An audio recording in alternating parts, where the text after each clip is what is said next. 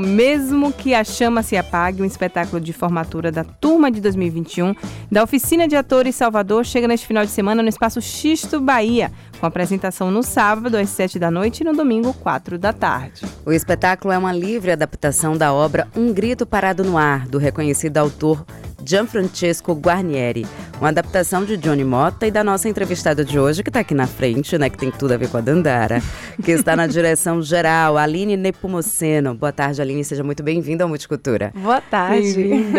O povo rua chama Dandara. Ai, o povo ainda chama de é Dandara. É difícil não relacionar. E eu tenho uma filha chamada Dandara, na verdade, Aira Dandara. Olha né? só, e agora com o Pai voltando em novembro, agora que você vai ouvir também de novo o tempo todo, né? Eu não tô rele... eu Mas não- relembra, é, né? Relembra. Mas pra Não, relembra porque tá todo É, mundo com perguntando, cadê a certeza. Dandara? não vai ter a Aí, né? Dandara nesse, nesse Foi a primeira coisa que eu fiz. Cadê a? Dandara? Cadê a Dandara, é. Eu fiquei, eu fiquei não. Eu digo, mesmo. gente, esse filme ele vai ter um desafio muito grande, porque faz parte da nossa memória afetiva, né? Nem histórica o, o Opaió, sabe?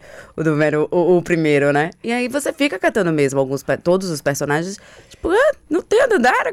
E a gente Muitas pessoas perguntando. Saiu o trailer, pronto. Aí a- no Instagram, cadê você? Cadê, você? Dandara? Cadê a Dandara? Eu falei, a Aline tá aqui. A Aline tá aqui, Aline tá aqui presente, continuando, trabalhando. Trabalhando muito, né, Aline? Trabalhando bastante, é, levando, deixando essa chama acesa, né? Que é o nosso fazer teatral, Maravilha. que é o nosso teatro. Pegando esse gancho, Aline, né? Deixa a Dandara agora de lado e explica pra gente o que é esse espetáculo, mesmo que a chama se apague, essa chama. Mesmo que a chama se apague, é o chamado de viver essa arte, de viver esse teatro.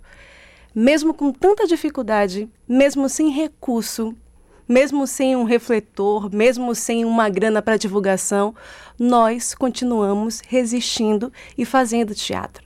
Então, mesmo que a chama se apague, é exatamente esse chamado. A gente fez uma adaptação da obra de Gianfrancesco Guarnieri e a gente quis fazer uma homenagem para ele também, colocando ele em cena, onde ele tenta ali escrever uma peça para ser encenada, mas ainda assim encontra diversas dificuldades. Então são oito atores ali em cena tentando contar para aquele espectador. A gente tem que estrear, a gente tem uma peça para poder estrear, mas aí é um tapete que vai embora, é um refletor que vai embora, é a divulgação que a pessoa não vai colocar porque a gente não tem o dinheiro. Então esse chamado é exatamente essa resistência de continuar fazendo teatro porque é muito difícil. O nosso processo com esse espetáculo também não foi tão fácil. É isso que eu ia porque- perguntar. Nossa, a gente enfrentou muitas coisas, inclusive a saída de uma atriz do processo. Gente. Imagine ter que adaptar e transformar e fazer, mexer um pouquinho aqui, mexer ali, adaptando. E a gente conseguiu, mas foi bem difícil pra gente. Teve um momento que a gente falou assim: a gente está vivendo o que está no texto, não é verdade? Então, essa mistura de vida e arte, né, se fundindo juntos ali.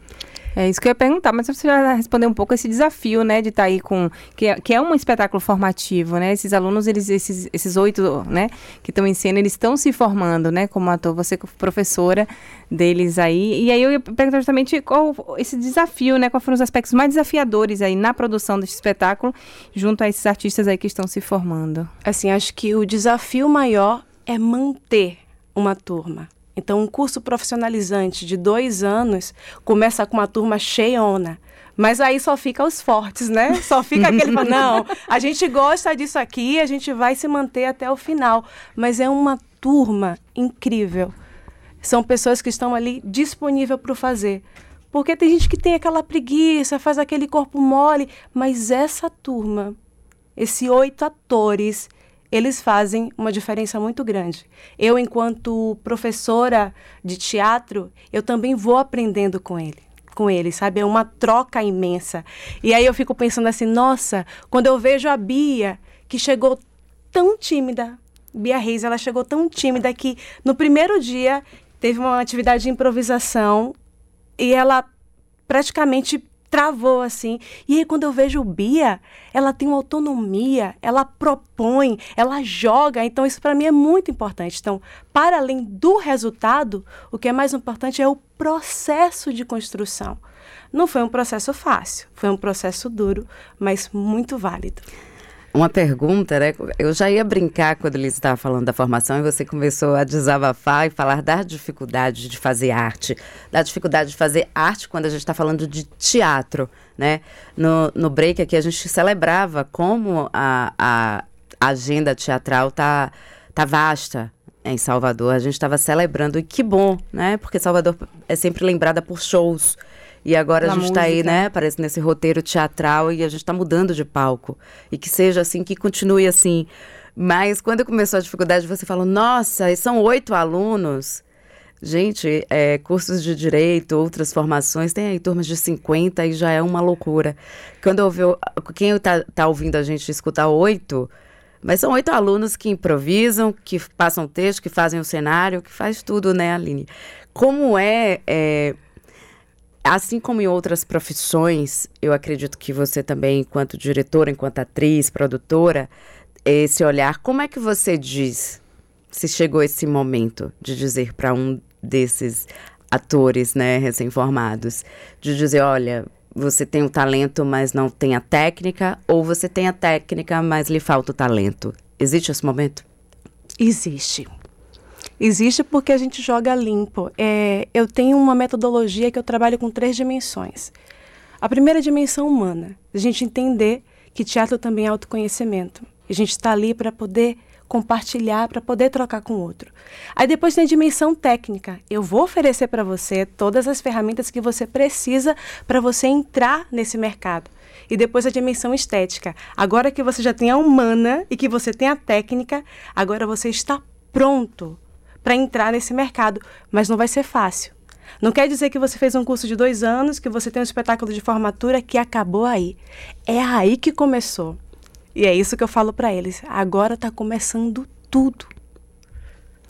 Agora, voltando um pouquinho para o espetáculo, é, como é que vocês trouxeram, né, você e o Jones, trouxeram a narrativa da ditadura militar para os dias atuais? Porque o texto original, ele, ele passa ali na durante a ditadura, né? Como é que vocês fazem essa relação da ditadura e do, a, dos tempos de hoje? A gente, a gente aborda tudo, que não é, tudo aquilo que é tirado da gente. Uhum. O que se cala, o que a gente ainda não pode falar. E a gente tem vivido uns tempos, né, nos últimos anos de política, muito difícil para a gente. E esses embates continuam o tempo todo. Então a gente não a gente não traz tão firmemente a coisa da ditadura. Tem uma cena específica que a gente aborda, mas a gente queria abordar outras narrativas que nos atravessam, que são nos tempos de hoje que realmente são essas dificuldades de se fazer arte, de se manter, porque Jones Mota, Fernando Santana, que assume a direção de elenco, que é outra figura importantíssima para esse processo, a gente vive de teatro. A gente se sustenta com teatro. Mas vai ter momento que a gente vai ter trabalho e vai ter momento que a gente não vai ter trabalho. Então, mesmo que a chama se apague, vem para esse lugar. A gente fala um pouco da ditadura, mas a gente fala o que é que nos tiram o tempo todo e o que não pode mais nos tirar. Então, é, esse o grito parado no ar, né, de Gianfrancesco Guarnieri é essa chama que não pode se não pode se apagar, tem que se manter viva, ativa, continuando. Perfeito. Você é professora de teatro, a gente já sabe, atriz, né, poetisa. Como é que toda essa sua bagagem ela tem contribuído nessa experiência com direção, né? Não é a primeira direção que você faz, mas é a primeira profissionalmente, né? Como é que você traz tudo isso aí para dentro desse outro, né, desse outro lugar que é a direção? Uma coisa que eu aprendi nessa minha trajetória que a gente precisa aprender a fazer um pouquinho de cada coisa. Então, como eu falo que eu sou menina de ONG, eu sou ongueira, passei de ONG em ONG. Então, nesses lugares que eu passei, me ensinou alguma coisa. Então, quando eu fui para a escola, eu tive que aprender a ser, eu tive que aprender a ser a professora e a produtora. Eu tive que aprender a fazer um cenário. Eu tive que aprender a fazer um figurino. Então, quando é, eu fui para esse espetáculo, que é um desafio, teve um momento que eu falei assim, gente, eu acho que eu não vou conseguir. Né? Você fazer uma direção de um espetáculo em uma escola, em uma ONG, é uma outra coisa, mas um espetáculo profissional é uma outra dimensão. Então teve momentos que eu falei assim: ai, Aline, será que você vai conseguir? Porque você está embarcando nessa. Você só ficava como professora e coordenadora da oficina e está tudo bem. E aí eu me vi nesse desafio, mas lógico contando com a parceria de Fernando Santana, que tem sido meu braço direito, esquerdo, e, que, e que me ajuda muito nesse processo. Muito bom. Meio dia 56 minutos. Muito obrigada, Violine. Aproveita e convida todo mundo né, a conferir aí o espetáculo. Gente, conto com vocês. Vamos encher o teatro. O teatro precisa de público. Casas de show cheia, mas teatro não. Então, nesse final de semana, eu conto com a presença de vocês no dia 4, às 19 horas, e no dia 5, às 16 horas, no Teatro Xisto Bahia, mesmo que a chama se apague. Muito obrigada, Aline. Sucesso com o espetáculo.